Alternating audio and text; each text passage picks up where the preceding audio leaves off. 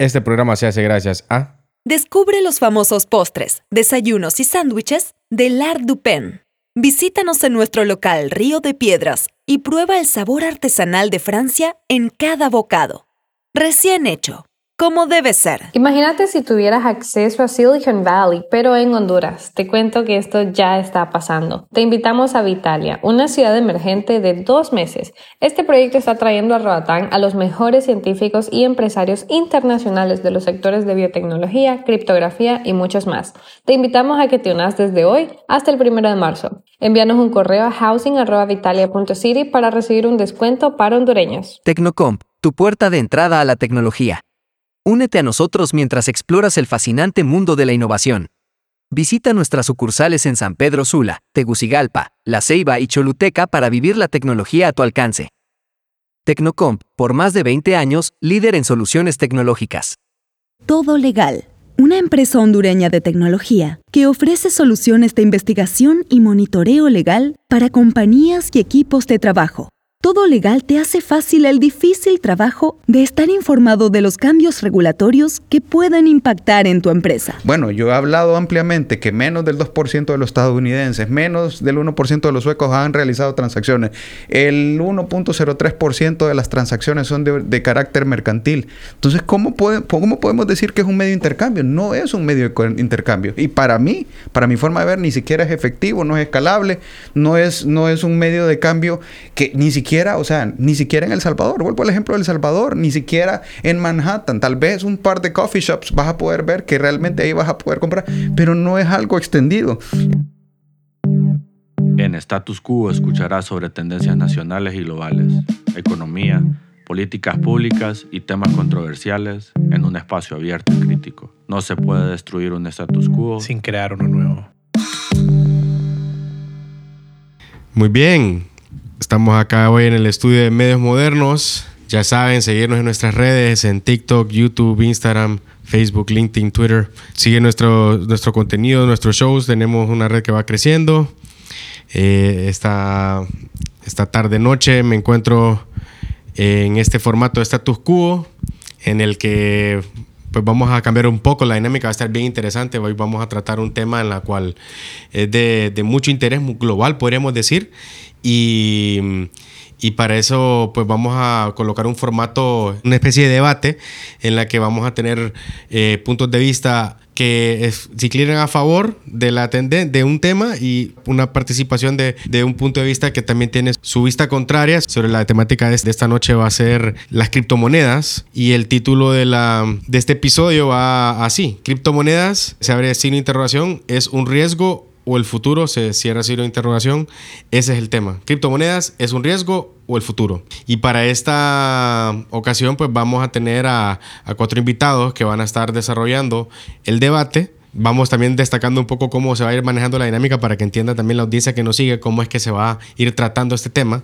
Van a haber categorías de temas, van a haber cuatro categorías y una conclusión ¿sí? Las categorías eh, se titulan descentralización. Pues esta pregunta eh, se abre sin interrogación, ¿es dinero o no? Se cierra sin interrogación, ¿es dinero o no? Formato de pregunta. Adopción masiva como tercer punto. Cuarto punto, impacto en la economía.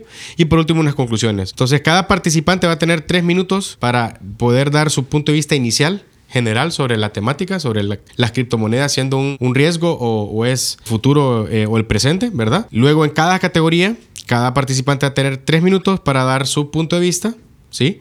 Y cada eh, participante tiene derecho a tres réplicas eh, de 30 segundos por tema, completando así eh, toda esta dinámica que vamos a llevar a cabo en Status Quo. Y para esta ocasión vamos tenemos acá en el estudio a Alejandro Mejía, a Jesús Bermúdez, a Orlando García y a José Jiménez, que van a estar brindando sus intervenciones y dando sus puntos de vista y dejaremos a que la audiencia sea los que vayan notando quiénes son los que son en, un viento a favor y quiénes son los que están en un viento en contra. Entonces, eh, esperamos disfruten mucho este formato. A todos bienvenidos, muchas gracias por, por visitarnos acá en el estudio y pues eh, si quieren antes de dar inicio, pues no sé, solamente saludar o, o de entramos de lleno al tema, ¿cómo, ¿qué les parece? Yo solamente agradecerte a Status Quo y, y a Gustavo por por el espacio, ¿verdad? como te mencioné, es bueno, es bueno también el, diálogo, la contradicción de ideas, ¿verdad? Que eh, es bueno plantear otros, otros escenarios, así que gracias. Buenísimo, ok, no, excelente. Esa es la dinámica. Queremos que, que el show tenga eh, temas donde podamos tener diferentes puntos de vista y, tener información que le va a, va enriquecer muchísimo a la audiencia. Esa es la, ese es el objetivo principal, eh, abrir esta temática para que la misma audiencia pues también opine y también eh, comparte información que también nos, nos, sirva a nosotros para crecer y, y conocer más del tema. Así que pues entrando ya en la temática, el orden va a ser así. Empieza Jesús luego va Alex, luego va Juan José, luego y finaliza Orlando. Ese va a ser el orden por cómo se va a ir llevando la dinámica. ¿Ok? Entonces, para dar inicio, Jesús, pues te cedemos a vos la palabra para que nos expliques un poco de tu punto de vista sobre, sobre esta temática. ¿Criptomonedas es un riesgo o el futuro? Bueno, muchas gracias, Tavo. Gracias por la invitación también. Eh, bueno, voy a comenzar para, hablando un poco sobre lo que es blockchain, porque más allá de las criptomonedas, en realidad lo que empodera estas, estas nuevas monedas es la, tecnología blockchain, ¿verdad? Que es una cadena de bloques, eh, un libro de contabilidad digital que almacena datos de cualquier tipo.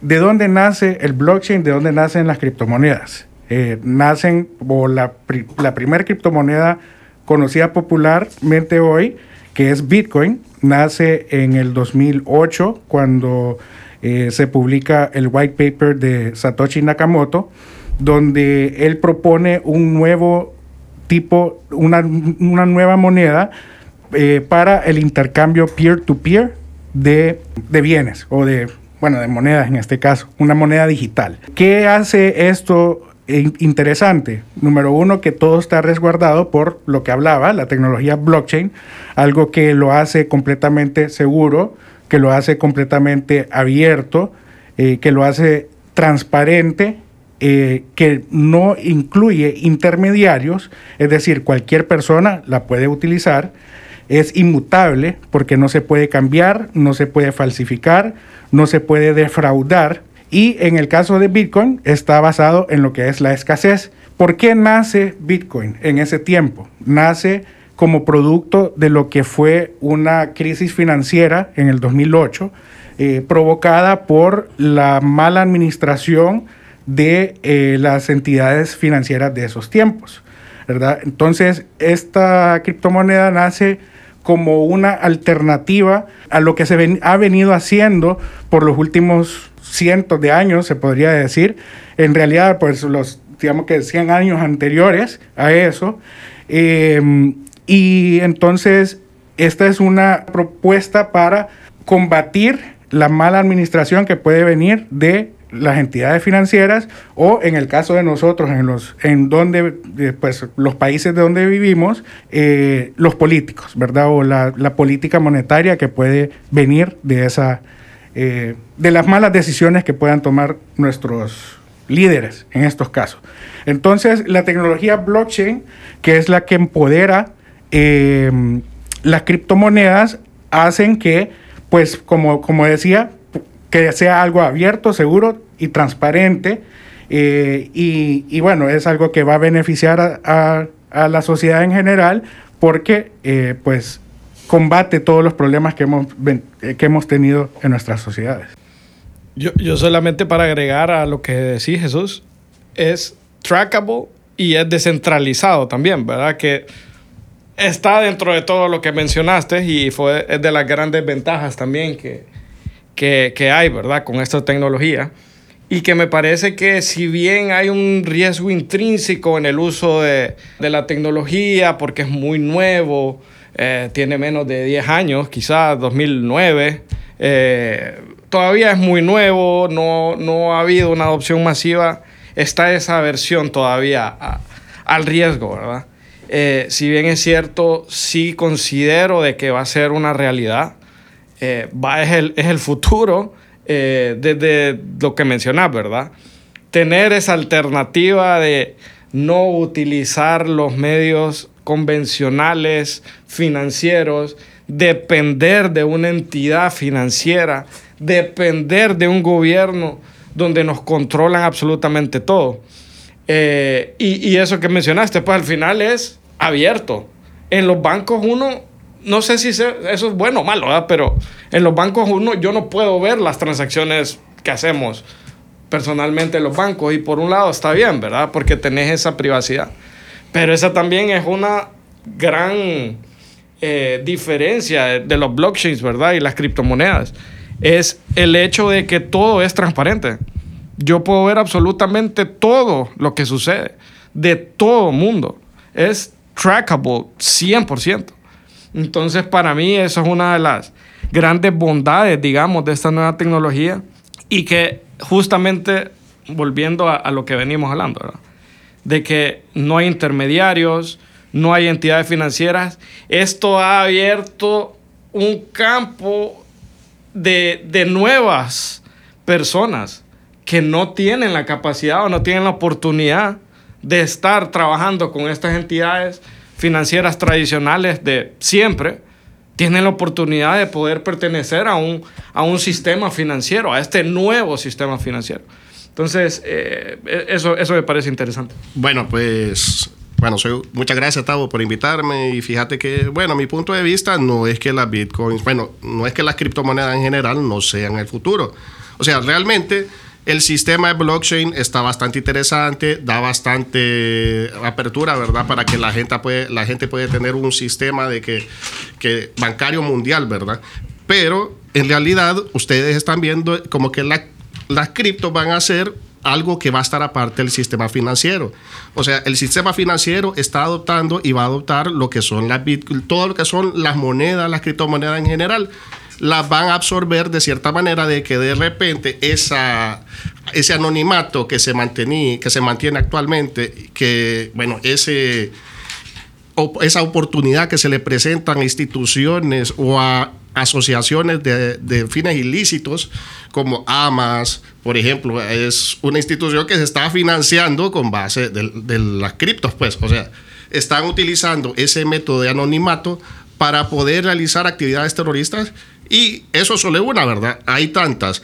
De hecho, bueno, ahorita hay una ley anti-Bitcoin, ¿verdad?, que están queriendo manejar en Estados Unidos para, para conocer al usuario, así, know your customer. O sea, son normas que quieren aplicar porque realmente se necesitan aplicar. Las criptomonedas son excelentes en cierta parte, pero se han visto, han aparecido más un montón de gente oportunista realmente que se utilizan las criptos más para, o sea, para estafar a las personas. O sea, eso aparece un banco, una criptomoneda actualmente y que le saca que gran publicidad y de repente tiene una subida, una escalada de millones de dólares en cuestión de una semana, dos semanas y de repente al mes ya, ya bajó el precio a nada. ¿Quién se lucró ahí? La gente no, o sea, se lucró el, el, bueno, los que agarraron la criptomoneda de un inicio, pues entonces, las criptos, como no están reguladas, vienen a ser parte de un sistema de, de, estafas. O sea, si realmente nosotros queremos proteger a la gente, tener un sistema sólido y un sistema de que pueda hacer que la gente eh, pueda manejar las finanzas y que pueda, pueda tener confianza en las criptomonedas, no se está manejando actualmente así.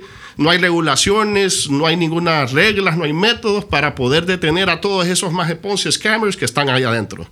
Y así han sido, pues.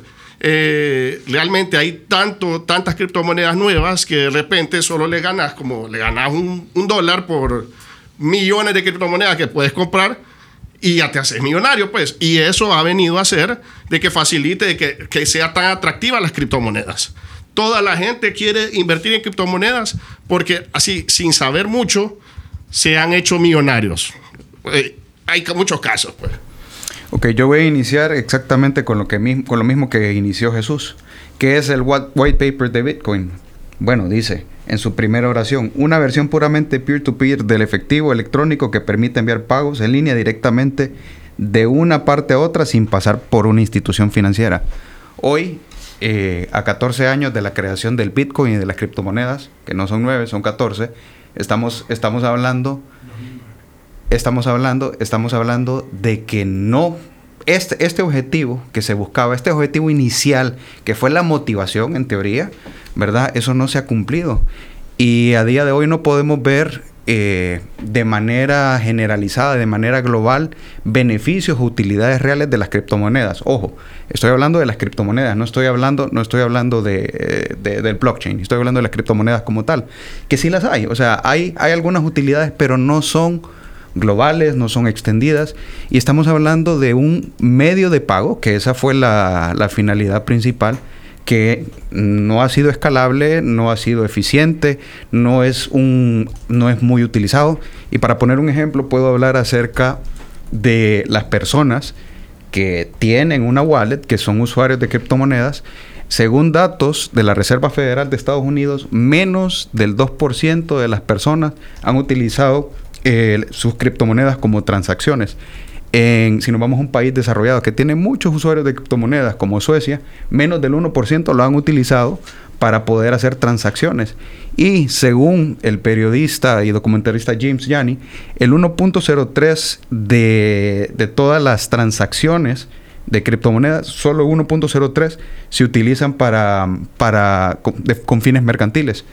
Entonces, ¿Qué parte de todo lo que se habla, que son el futuro, de que van a cambiar todo y van a transformar, qué, tanto de eso viene de un carácter ideológico y no de, algo real fundamentado en lo que podemos ver hoy en día? Y estoy de acuerdo, pueden haber avances y hemos podido ver algunos avances, pero no tienen relación con todo lo que se habla, con todo lo que se está hablando de que son, son el futuro, ¿verdad? Aparte de eso, eh, todo lo que mencionaba Juan José, todo el, peligro y todo, todo este tipo de operaciones de origen ilícito que se están manejando, todo el costo escondido que va más allá de lo que podemos ver, ah, que perdí dinero y todo. Lo que sí podemos ver y que es algo evidente y que todos lo sabemos, bueno, de hecho hasta Vitalik mencionó, la gran mayoría de las criptomonedas son una estafa, dice, lo que sí podemos ver y es evidente hay que mucha estafa y que aparte de eso, la gran, la gran, la gran mayoría de ellas, eh, eh, o la, gran mayoría de personas que están participando en estos mercados, son buscando riqueza. Son instituciones y personas buscando hacerse millonarios de manera fácil. Podemos dar inicio con las réplicas, entrando en la categoría de descentralización, que es el primer tema, en la que cada equipo como, pueden, como pudieron ver, eh, Jesús y Alejandro son de la parte pro Bitcoin o pro cripto también. Orlando, Orlando es pro. Orlando es pro. Eh, eh, a ver, tiene como una, un estudio más enfocado a favor sobre las criptomonedas como el futuro. Y Juan José y Orlando tienen una postura, digamos, en contra y con cierta duda sobre algunas cuestiones todavía por validar en el proceso de que esto se convierta en el futuro o no. Pero eh, parece, para eso vamos a abrir esa categoría de descentralización para que cada uno vaya pues conversando y dando su punto de vista sobre esta categoría. Y nuevamente aclaramos, inician las réplicas a partir de acá, solamente pues se hace la señal para, para solicitar la réplica y nosotros vamos llevando el orden posterior a, la, finalización de cada participación de cada invitado. Entonces, eh, pasamos a descentralización. ¿Verdad? Y yo creo que en realidad, pues, ese tema nosotros lo tocamos un poco en, en, la introducción, porque la base de las criptomonedas en realidad es la descentralización, ¿verdad? No hay, como mencionó Orlando cuando leía el, white paper de Bitcoin, no hay un ente financiero o una organización que pueda controlar eh, las criptomonedas, ¿verdad? Y eso puede ser para uso eh, a, favor, así como para uso en contra. Ya vamos a llegar al tema de las réplicas. Pero eh, en el caso del, Bitcoin, eh, es una red completamente descentralizada, ¿verdad? Es una red que no se puede cambiar, no se puede defraudar. Y eso es algo que incluso hoy en, en, nuestro sistema bancario, bueno, se, se, escucha de que hackean X banco, ¿verdad? O que pasan ciertas situaciones que eso no puede pasar en el blockchain, no puede pasar con Bitcoin, porque la red ya está establecida, eh, tiene 15 años casi de estar, de estar operando y que no, no hay manera, o sea que ya ahora es casi que imposible poder eh, cambiar o, defraudar la red. Entonces sí es una red que está completamente descentralizada. De hecho, en el caso de Bitcoin, eh, Satoshi Nakamoto, que es, bueno, no se sabe si es una persona un grupo de personas. E, e, esa persona o esa, pues esa eh, entidad, se podría decir, no sé, se, se apartó ¿verdad? Eh, desapareció. Y es una de las personas que en teoría tiene mucha riqueza porque tiene mucho Bitcoin, pero es una persona que no ha decidido, así como mencionaban de, otros casos de criptomonedas, que gente que, que, estafan y demás, él no hizo eso, él eh, desapareció y se hizo a un lado porque ya sabía que lo que había creado era algo mucho más grande que él. Eh, es, es, un sistema que, como digo, pues está em, corriendo en todo el mundo. Y bueno, incluso dicen, bueno, no, ha fallado como un sistema de, de, medio de pago, que yo no lo puedo creer que hayas dicho eso, porque yo puedo mandarle una criptomoneda desde aquí, desde mi teléfono, a cualquier persona en cualquier parte del mundo. Y eso va a llegar en cuestión de segundos. ¿verdad? Entonces, eh, especialmente, bueno, ahorita estamos en época navideña, en temporada de Navidad, eh, los bancos cierran, hay que esperar hasta que el día siguiente para que el banco abra para poder yo mandarle dinero a alguien si, si quisiera hacerlo, ¿verdad? Con esto no, o sea, está operando las 24 horas del día, los 7 días a la, a la semana y no hay nadie que lo pueda parar, ¿verdad? Eh, y bueno, con eso incluso, pues creo que es el futuro y que no, eh, pues no, no hay nadie que pueda parar, incluso por eso es que las eh, entidades financieras se están montando al barco, porque no, si no podés ganarles, úneteles. Ok, contestándote un poquito de lo que hablaste, de por qué considero de que ha fallado como medio de pago muy fácil. O sea, no, es no ha sido escalable, la gente no lo está utilizando. De hecho, en lugares como El Salvador, donde las personas es una moneda de curso legal, la gente no lo está usando. La gente quiere transaccionar en dólares, compra en dólares. De hecho, yo tuve la oportunidad de decirle a alguien, ¿le puedo pagar en Bitcoin? No, no, no, págueme en dólares. Entonces, a eso me refiero que ha fallado. Con todo lo que mencionaste, claro, tiene algunas ventajas porque no está, no está regulado, pero, pero realmente, realmente, ¿cómo podemos hablar de que es un medio de pago eficiente si, por ejemplo, Visa tiene aproximadamente entre 2.000 y 5.000 transacciones por segundo que se puedan realizar en su sistema y con Bitcoin únicamente son 5, por ejemplo. Entonces, ¿qué, escalabilidad ha tenido? Si no más bien un montón de personas tratando de ganar dinero, de que han hecho unas inversiones. ¿Quién, quién hace? De hecho, yo le voy a hacer una pregunta. Si quieren... Menciónenme, Son 30 segundos el, tiempo. Menciónenme 20, 20 establecimientos que acepten Bitcoin. Sí, y yo creo que vamos a llegar al tema de la adopción pronto, ¿verdad? Eh, obviamente, pues, eh, eh, la escalabilidad es parte de, de los grandes retos, digamos, que hay. Ojo, no solo existe el Bitcoin, ¿verdad?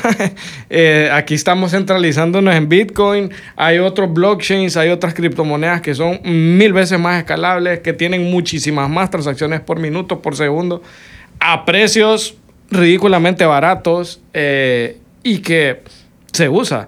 Eh, un ejemplo, anda Roatán, anda Pristine Bay, Bitcoin City. ¿Por qué existe Bitcoin City ahí? ¿Por qué podés pagar? Es, algo que va a suceder. Juan tiene derecho a réplica, pide Juan. Bueno, en cuanto a la descentralización que hablan, eh, prácticamente la única, mm, bueno, la única base de datos abierta hacia el público en general, estamos hablando de Binance, que es la más famosa, estaba Coinbase, estaba FTX, estaba BlockFi, Genesis, Gemini, todas, bueno, ¿cuántas han quebrado de esas? Son exchanges. Bueno, son exchanges, pero si te pones a ver al, al, al público en general, esos son los, los, métodos. También la gente que te acepta Bitcoin no te quiere aceptar Bitcoin porque tiene miedo de que mañana baje el precio por la alta volatilidad. Entonces, de repente hoy reciben mil dólares, pero mañana solo cuesta 900. Entonces, es un gran problema.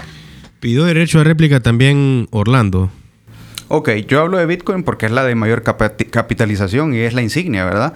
Y vuelvo y repito, me mencionaste Pristine Bain, pero yo estoy seguro que no me podés mencionar 20, porque simplemente no hay, ni siquiera en El Salvador. Yo he viajado a Estados Unidos, yo no recuerdo ni, una, ni un solo establecimiento donde yo diga ah, pueden pagar Bitcoin. Lo hay, pero la mayoría son tenedores de Bitcoin y son personas que eh, impulsan esas tecnologías porque, o porque los tienen o porque creen sinceramente a nivel de, tecnología, pero eso no significa que sea un medio eficiente de pago. ¿Cuánto, cuánto? es difícil, ¿no? Que no replicar. Alex pidió réplica. Eh, es que solo, solo, solo, imagínate las bondades para las empresas que aceptan pago. ¿Cuánto les cobra Visa por aceptarte un pago en tarjeta de crédito. Los porcentajes son altos. Y el hecho de aceptar un Bitcoin, o sea, no, no les cuesta absolutamente nada. Créeme que de repente no lo has visto porque vos no vas buscando o no tenés esa, e, ese interés de repente en querer entender dónde y quiénes están aceptando, quiénes están aceptando. Pero te aseguro que aquí, más de algún lugar que no solo se hace Pristine Bay y ese Bitcoin City, anda a aceptar ya en Honduras. Andate a Costa Rica, andate a El Salvador, andate a Panamá. O sea, solo hablando de Centroamérica, ¿verdad? Pero te aseguro que en todos los países hay un lugar mínimo que acepta. Orlando pide derecho de réplica.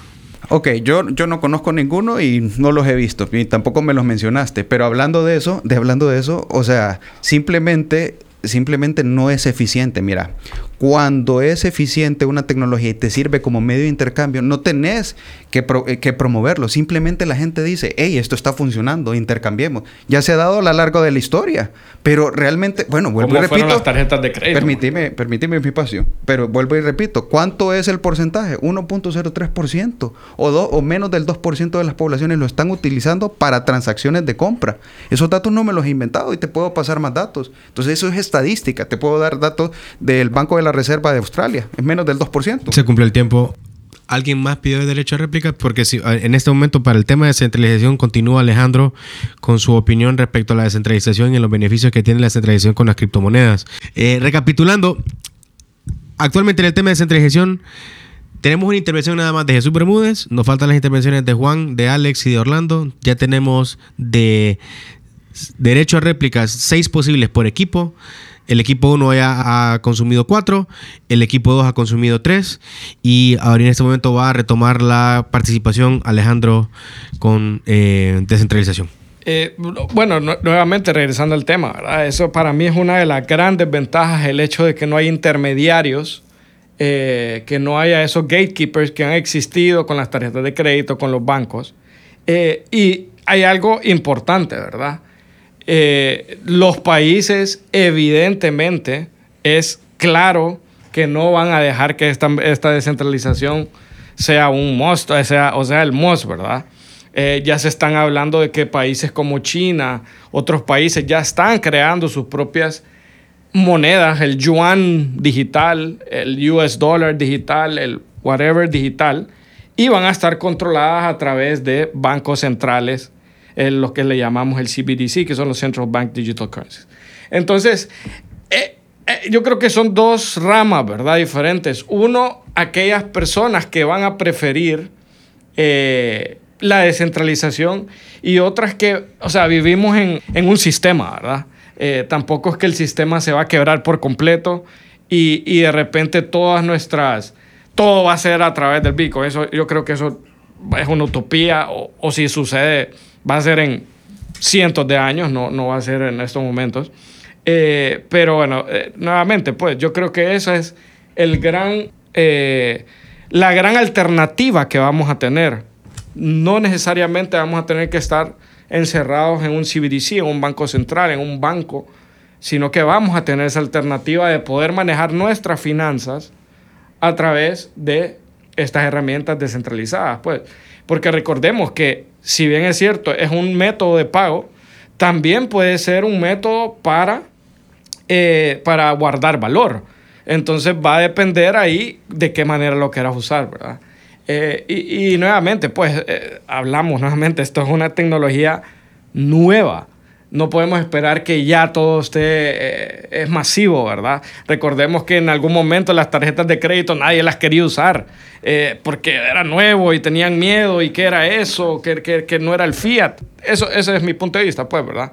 Vamos a tener esa alternativa de poder eh, usar estos, estos métodos descentralizados que eventualmente van, van a ser escalables, y, van a ser masivos. Es, es, es, inevitable para mí. Y es que ya lo son, o sea, vos, mismo lo dijiste, o sea, nos hemos basado en Bitcoin, pero hay, hay otras blockchains y hay otras monedas que tienen una, una capacidad mucho más alta, claro. ¿verdad? Y con un costo mucho más bajo mucho también. Más bajo, claro. Entonces, eh, eh, Bitcoin evolucionó de lo que decía su white paper, yo creo, a ese resguardo de valor que vos mencionabas. Muy bien. Alex ha, finalizado su participación. No hay ninguna derecho, no hay ninguna réplica solicitada. va, entra ahorita Juan José Jiménez a dar su participación de descentralización. Bueno, pues si hablamos de descentralización, no sé cuál es el problema que tienen con los bancos. Realmente los bancos manejan tantas transacciones, miles, millones de transacciones diarias y son funcionales, eh, son seguras, eh, para eso existen los seguros que tienen los, bancos para asegurar los fondos en el caso que hay un hack en Honduras tal vez tenemos eh, cierta menos seguridad bancaria respecto a otros países, ¿verdad? Obviamente, digamos, aquí se ha visto casos como Banco Atlántida, ¿verdad? Que se ha visto de que a las personas de repente les cobraban las remesas. Y son una, o sea, son cosas que han sucedido, pues, y hasta puedo decir de casos, ¿verdad? De gente que me ha llegado a la oficina. Y realmente... O sea, si nos ponemos a ver eh, en cuanto a la seguridad bancaria de Honduras, es mucho más débil que en otros países, ¿verdad? Pero nosotros aquí, nosotros vemos un lado de que, un charco del lado del charco de que es eh, que aquí tenemos un sistema bancario lento, es un poco ineficiente y es cerrado en comparación a otros países. Entonces, pero si nos ponemos a ver, cuando vamos a utilizar, eh, bueno, cuando vamos a pagar algo, siempre podemos pagar con la tarjeta a nivel global, porque es algo de que se ha globalizado, ¿verdad? las tarjetas de crédito a nivel mundial funcionan, pues. Vos podés ir a cualquier lugar y va a cambiar la tasa de el, valor, el dinero fiat que le tienen. Yo creo que no les gusta. Eh, entonces, ese dinero solo se cambia la tasa cambiar del día. Mientras que si vos vas y hablamos de Bitcoin, digamos, por ejemplo, o vaya otra moneda, eh, de repente, a mí, si yo, si yo acepto pagos en Bitcoin, por ejemplo, Ajá, el día de hoy eh, puede ser de que el, valor de bolsa suba, ¿verdad? Y entonces ese dinero que hoy me pagan 100 dólares, eh, puede ser que en 10 días se convierta en 1000. Y está bien, pues, o sea, en ese momento. Pero ¿qué tal si esa persona quiere revertir y, quiere cancelar la compra porque tuvo algún desperfecto o alguna cosa? Entonces ese dinero yo le tengo que devolver el, el pago en Bitcoin y cuesta más.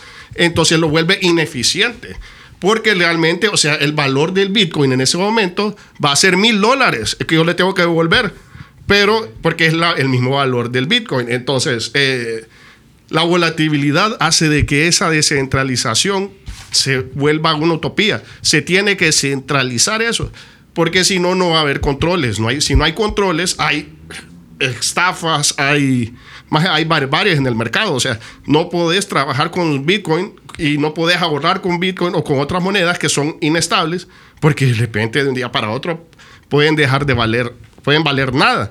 Y ese es el gran problema de las criptomonedas, que si no hay regulación, no hay una estabilidad real y por eso es que no las utiliza nadie, man. O sea, para hacer transacciones diarias no las utilizan. Si te pones un, por ciento del mercado es casi nada, man. O sea, pero bueno, va hablando. En este tema de la descentralización es donde yo tengo mayores cuestionamientos.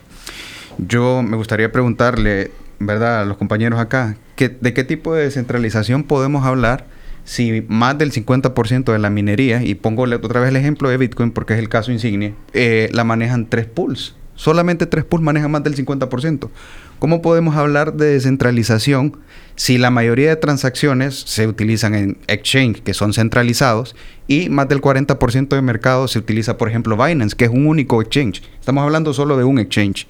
Si antes del, en el 2020 la mayoría de la minería, eh, más del 70% se manejaba en China, estaba totalmente centralizada. Entonces, ¿cómo podemos hablar de descentralización de esa manera? O si hablamos de la distribución de la riqueza, por ejemplo, los que son los mineros, lo que son los exchanges y los que son las ballenas, controlan aproximadamente o manejan o tienen eh, aproximadamente el 50% de la riqueza. De hecho, hay un economista famoso, que le dicen Dr. Doom, que es Rubini. Rubini vino y él aplicó algo que se llama el coeficiente de Gini, que es un coeficiente para determinar la desigualdad de la riqueza en los países. Ese lo aplicó con Bitcoin. En cada wallet miró la, la desproporción que había de la riqueza y increíblemente, saben ustedes que de acuerdo a ese coeficiente, lo pueden buscar, que se llama coeficiente Gini, sale peor que Corea del Norte la tenencia de riqueza a través de Bitcoin. Corea del Norte tiene un coeficiente de 0.84 y Bitcoin 0.86, lo que es decir que es está menos distribuido la riqueza. Hablemos también de las bifurcaciones o hablemos del hard fork o el soft fork. De hecho, Jesús mencionaba al principio que es inmutable. Pero ¿cómo podemos hablar que es inmutable si de hecho hubo una bifurcación que se llama, eh, bueno, una de ellas, ¿verdad? Que, que, Bitcoin SB, o podemos hablar de Bitcoin Cash, o podemos hablar de un grupo que estaba, de un grupo promotor de Bitcoin que estaba molesto, ¿verdad? Bitcoin CX. Entonces, ¿cómo podemos hablar entonces que es algo que está totalmente descentralizado? Yo creo que no tiene ningún tipo de correlación con la realidad, ¿verdad? Entre otros temas, ¿verdad? Podemos hablar de, la centralización de la influencia. Podemos hablar de, cuando Elon Musk vino y hizo un comentario y subió y pues, todo el mundo sabe que ese es un pump and dump, ¿verdad? Que si lo aplicáramos al mercado de valores es algo que totalmente eso fuera eh, criminal, ¿verdad? La SEC lo, lo, lo, hubiera acusado de alguna manera. Entonces está totalmente centralizado, ¿verdad? Pidió derecho a réplica Jesús. Sí. Eh, la descentralización, estamos hablando de la red como tal. ¿Verdad? O sea, la red que controla todas las transacciones de lo que estamos hablando. Ya de lo que el control de los activos que pertenecen a la red, creo que es un, un mercado abierto, un, libre mercado, ¿verdad? Hablaste de, de Binance, un exchange. Eh, bueno, Binance fue uno de los primeros jugadores en entrar al mercado y por eso tienen, han tenido una dominancia en el mismo mercado, ¿verdad? Entonces eso ya es como que, pues es el mercado actuando por sí mismo, pero la red como tal es, es, es una red que está eh, completamente descentralizada. Hablaste también de, los, de las bifurcaciones, ¿verdad? Bitcoin, eh, Bitcoin Cash, Bitcoin Gold y todo lo que hay, ¿verdad? Pero ¿cuál es la red que todavía sigue dominando? ¿Cuál es la red que, que, que es la principal? Es Bitcoin, ¿verdad? Entonces, eh, eh, mencionaste también el tema de los, de los pump and dumps. Eso es ya el mercado actuando por sí mismo también, ¿verdad? Solo te dejo una pregunta antes de, de terminar. Eh, ¿cómo, así como los datos que mostraste o que hablaste de la desigualdad que puede existir en Bitcoin, me gustaría que, lo, que presentaras los mismos datos pero con fiat. Y estoy seguro que es peor. Ya hice la comparación, lo hice con Corea del Norte y, sal, y salió aplazado. ¿Pide derecho a réplica, Orlando? Ok, bueno, ya salió aplazado. Entonces Bitcoin salió mejor Corea del Norte. Y eso no lo hizo yo, lo hizo un economista. Y respondiéndote un poco de qué te sirve que esté la red descentralizada si es manipulable, se puede controlar. O de repente un grupo puede decir, no, vámonos por, por esta parte. O no, realmente los registros realmente de la blockchain deben ser estos. De hecho, cuando hablamos de Bitcoin SB, estamos hablando de un grupo que dijo, no, por acá va la cosa porque esta no es la visión de Satoshi, no se está siguiendo la visión. Entonces, ¿dónde está la descentralización? La tecnología puede ser descentralizada, eso no te lo niego, pero al final no es la tecnología, no, el fin, la finalidad no es que la tecnología sea descentralizada porque sea, es porque no, no sea manipulable, porque no, pueda, no, no haya control. Y de lo que te estoy hablando yo es de control. Entonces creo que sí está relacionado. Y te doy el punto, claro, eh, eso es el mercado y son jugadores, pero el, pero el mercado y los jugadores son parte de todo el sistema y al final lo que se quiere es la descentralización total de las finanzas. Tienen todavía derecho a réplica el equipo 1 y también tiene derecho a una réplica más el equipo eh, el equipo 1 y el equipo 2 tienen dos derechos a réplica. ¿Lo van a utilizar?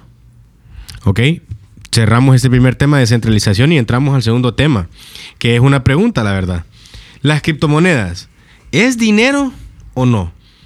Empieza Jesús. Bueno, para contestar la pregunta, Tavo, hay que definir qué es dinero, ¿verdad? Dinero, llamamos dinero a todo activo o bien aceptado como medio de pago o medición de valor por los agentes económicos para sus intercambios y que cumple con la función de ser unidad de cuenta y depósito de valor. Las monedas y billetes en circulación son la forma final adoptada por las economías como dinero. ¿verdad? Entonces, eh, creo que la, la, pues, la misma definición de dinero creo que con, contesta la pregunta. Es, sí es dinero, ¿verdad? Es dinero eh, y, y, con eso hay que, hay que tomar en cuenta también, como mencionaron, hay miles de diferentes tipos de, de criptomonedas. Está, eh, están las stablecoins, por ejemplo, que es, un, es, un, es, es el equivalente a un dólar fiat, un USDT, USDC, es el equivalente a un dólar eh, fiat. Eh, hay otros tipos de criptomonedas que son para, que tienen sus, utilidades. Eh, mencionó también Alex el, el, tema de las, de las CDBCs, ¿verdad? Que son, son monedas, criptomonedas que los mismos gobiernos van a empezar o están empezando a emitir. Entonces, eh, creo que sí, ¿verdad? El, el, el, tema es que ciertas criptomonedas tienen su función. Y, y, y, bueno, hay unas que son que pueden ser consideradas como el equivalente a dinero, hay otras que tienen otra utilidad o tienen otro, otro caso de uso y tal vez esas no, no entran como, como ese panorama de, de dinero, pero eh, si generalizamos, diría que sí. Yo, Gracias Jesús. Eh, Alex, Tomás. Sí, eh, básicamente reforzando lo que dice Jesús, eh, en cuanto a significado, y en cuanto a utilidad, podríamos decir que es un activo. Ambos son activos. Tanto el fiat como la criptomoneda es un activo. Y es un activo que cumple las mismas funciones. La de transar o intercambiar bienes o también depositar valor en él. Tanto el dinero fiat, US dollar, lempiras, lo que quieras, tiene esa función. Y lo mismo en las criptomonedas. El Bitcoin, el Ethereum, whatever, tiene la misma función. Es un activo digital, es la diferencia, inmutable, que está criptografiado, pero que puedes intercambiar valor. Y también puedes depositar valor en él. En cuanto a significado, pareciera ser lo mismo.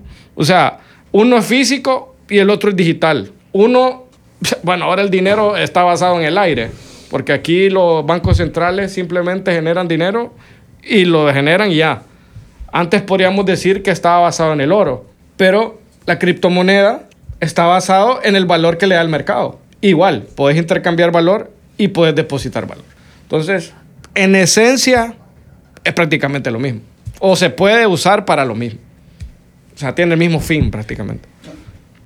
Sí, y es, es, ese es un punto importante que menciona Alex, que eh, bueno, el, el, dólar, por ejemplo, ¿verdad? Mencionabas, el dólar se imprime de, de, del aire, ¿verdad? No, no está resguardado ni respaldado por absolutamente nada. Y, y, eso, pues, lo, hace, lo puede hacer infinito, ¿verdad? Es infinito prácticamente. Es infinito. Y esa es la diferencia con, bueno, hemos hablado de Bitcoin, por ejemplo. Bitcoin tiene, tiene un supply definido. Van a haber 21 millones de Bitcoin en circulación eh, cuando se terminen de, de, minar todos los bitcoins. Y eso va a causar que, pues obviamente, a lo largo del tiempo, su, su, valor vaya a seguir subiendo. Yo creo que esa es la apuesta que hizo Bukele, por ejemplo, en, en El Salvador. No tanto la, la tranza o el comercio de, del Bitcoin es como... una reserva federal para él. Así eh, la ve Es él. una reserva. Es una reserva y es un, es un también, eh, bueno, como que es un, un ataque, no un ataque, pero una manera de decirle a los organismos internacionales que generalmente controlan eh, la política monetaria, ¿verdad? Que bueno, aquí estoy yo con, con, una alternativa que no es la que ustedes controlan. Muy bien, perfecto. Finalizado el, el tiempo del equipo 1. Pidió derecho a réplica Orlando. Ok, con lo que decían del dólar que se puede crear así, a simple vista, como quiera, no, no es así, no funciona así. Creo que hay un, un tema que, que podrían estudiar. Eh, el dólar se fundamenta en la economía, en la confianza en la economía de Estados Unidos y las instituciones de Estados Unidos, igualmente el euro, igualmente el yen, pero no significa, o, o sea, no se puede, no se puede fraccionar infinitamente porque no funciona así. Si, su, si hacen eso, lo que hay es una hiperinflación como lo que sucedió en Sudamérica, pero no ¿Y en ha el habido. 2009? Eh, es mi tiempo, es mi tiempo. Entonces, no, o sea, eso lo controla, o sea, al final está en contra de los intereses de un gobierno poder hacer eso. Ahora yo te pregunto, ya que me dicen, entonces, ¿en qué se basa la creación de Bitcoin? O sea, si eso, eso fue por diseño, o sea, simplemente 21 millones, ¿por qué 21 millones? O sea, ¿cuál es, cuál es la ecuación eh, matemática para definir 21 millones y que lo hace bien? O sea, realmente hay, un, hay algo detrás de eso. Ah, ya terminé. Gracias, Orlando. Pero Ten, pido, dinero, pido, no derecho, pido derecho Pero, a réplica, eh, ¿eso Alex. ¿Se puede usar como dinero o no? No, contest, no, contestaste la pregunta. O sea, te, es, te derecho vas a réplica lo que, te, lo que dije. Yo ah, no, era, ah, era, no, yo no perdón, estoy- perdón, perdón, perdón, perdón, perdón, perdón, perdón. No, yo lo que decís vos, Orlando, pido el derecho a réplica. Eh, ¿Qué pasó entonces en la burbuja? ¿Qué sucedió en Wall Street? que, que le metieron el dinero a los bancos, ¿de dónde salió ese dinero? ¿Qué está pasando ahorita? ¿De dónde sale ese dinero? Los entes que controlan la política monetaria mundial simplemente dicen, imprimamos más dólares. O estoy equivocado o así funciona, o así parece ser. Y, es que él Y- y menciona que crea inflación, superinflación, mega inflación. ¿Qué pasa en Venezuela? Porque hay esa hiperinflación. ¿De dónde salieron todo ese montón de... ¿Qué moneda es? Ni sé, no me acuerdo. ¿Qué pasó en Argentina? ¿Qué pasó en varios países? ¿Qué es lo que ha pasado? Gracias, Es Alex. Justamente por eso. Pidió derecho a réplica Orlando. Ok, te lo doy, Argentina y, los bolívares en Venezuela, pero ese, ese son casos marginales, no son la regla en la mayoría de países, así que no me puedes decir eso. Y en el 2008, que vos haces referencia a la crisis ec- económica de Estados Unidos, no se da por, por, por la oferta monetaria, eso se da por otros motivos, se da por los subprime, se da por activos que empiezan a ser transaccionados sin ningún valor intrínseco, exactamente lo que está sucediendo con Bitcoin y lo que quieren hacer, que quieren crear E EFT, EFTs, cosas de activos, de activos de, eh, especulativos que realmente no tienen valor intrínseco. Eso es lo que puede crear una burbuja que afecte la economía. Sí, tal vez voy a, voy a, voy a rephrase. Gracias, gracias Orlando. Pidió derecho a réplica Alex. Voy a rephrase. Tal vez, obviamente, la, la crisis fue por los subprime y todo, pero ¿cómo lo, ¿cómo lo salvaron? Inyectando de dólares a los bancos, dólares que los imprimieron. ¿Cómo lo salvaron? ¿Cómo lo salvó Wall Street? O quien sea que lo haya salvado. Fue, fue, fue por ese medio, pues. Al menos que yo haya malinterpretado y esté equivocado, ¿verdad? Sí, es que me- mencionás en la confianza, ¿verdad? Que, que el, el dinero se imprime en base a la confianza que hay en el gobierno. ¿Confías vos en tu gobierno? Gracias. Eh, tener derecho a réplica Orlando. Exactamente eso fue lo que sucedió, Alex. A través de la impresión de moneda, a través de la impresión de moneda, se logra reactivar economías. O sea, no todo es malo en la impresión. Incluso lo que ustedes tanto hablan de la inflación, ¿sabías vos que un cierto Es nivel... infinito, entonces. Déjame terminar. Cierto nivel de inflación es sano para la economía porque trae crecimiento. ¿Verdad? ¿Y cuál fue tu pregunta? Sí, cierto nivel de inflación. Por eso te digo, necesitan, necesitan ver el tema económico. Si vamos a hablar de monedas y me van a hablar de temas económicos, tienen que informarse al respecto. Gracias. Eh, todavía tiene derecho a réplica. El equipo 2 tiene tres derechos a réplicas y el equipo 1 tiene un dere- tres derechos a réplicas también. ¿Alguien que más quiere levantar una... Continúa, Juan José. Con- Continúa, Juan Eh, José. bueno, y lo, lo estamos viendo ahorita también. eh, Hay escasez de dólares. ¿Y, y quién está causando y por qué? ¿Verdad? O sea que eh, eso, y es un tema que también es para un episodio entero. ¿verdad? Sí, no, es que la verdad, el, el- a ver, el, de- el debate, entiendo, no es primera vez haciendo un debate, es normal que haya este tipo de espacios en el que van a haber paréntesis donde vamos a tener opiniones encontradas. Sin embargo, pues eh, eh, va muy bien el debate, tiene la participación en este momento Juan José. Bueno, pues obviamente, claro que es dinero, porque una vez que ingresas los dólares o la moneda de intercambio que utilizas para comprar una criptomoneda, eh, o sea, en ese momento es dinero.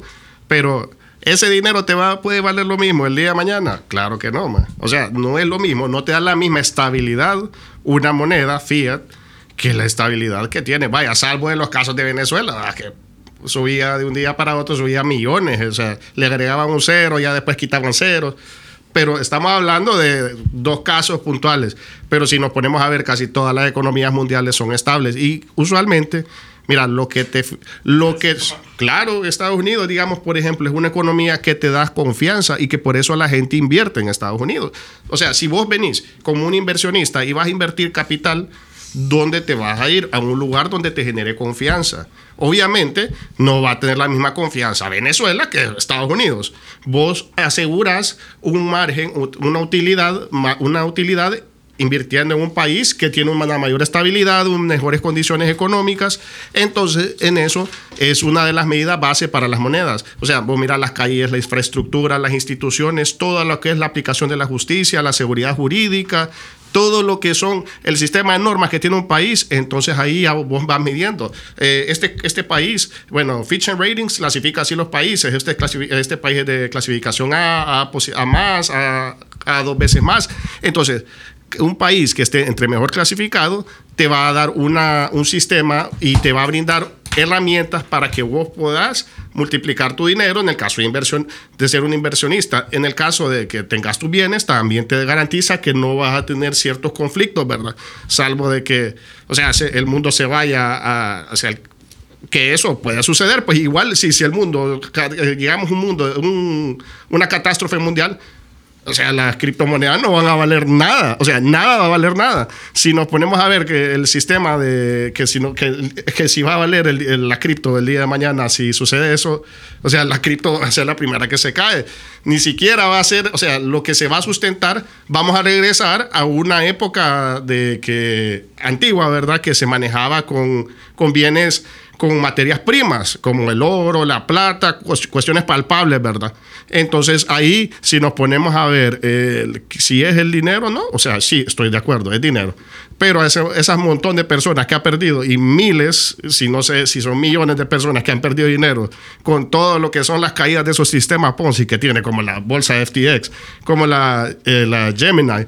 O sea, ha habido un montón de, bueno, la stablecoin de Terra Luna, se, que era una stablecoin, se, se mantenía con el, el dólar, pero como no generaba la confianza suficiente, quebraron. O sea, es un sistema completamente volátil y, e inseguro. Muchas gracias, Juan. Nadie pidió derecho a réplica, puede continuar. Eh, perdón, eh, pidió, derecho a réplica eh, Jesús. Bien. Bueno, mencionaste el tema de las estafas. Yo creo que sí, ese, bueno, ya lo habíamos mencionado, creo que iba a ser la réplica inicialmente. sí hay bastantes estafas en el mundo cripto. Y yo creo que eso es algo que una persona que tal vez no tenga la educación o no esté suficientemente informado va a caer en esas estafas. ¿Verdad? Eso es por yo creo que todo todo revuelve también al tema de la regulación, que también es un tema que lo has mencionado, yo creo que lo vamos a hablar más yo lo voy a hablar un poco más más adelante, eh, pero creo que también va de la mano. Gracias, Jesús. Eh, continuamos con la participación de Orlando. ¿Es dinero o no, Orlando? Yo voy a diferir de todas las participaciones anteriores. Para mí, en lo absoluto, no es dinero. No es dinero y no puede ser dinero. El dinero debe, debe cumplir, como bien dijo Jesús, debe ser un medio de intercambio, una unidad de cuenta y aparte debe ser un depósito de valor, lo cual no se cumple con ninguna de esas características. Ojo, y esas son las características básicas, son fundamentales, no, ni siquiera cumple otras. No vamos a hablar de la adopción masiva, ¿verdad? Que también el dinero debe tener adopción masiva. No tiene adopción masiva.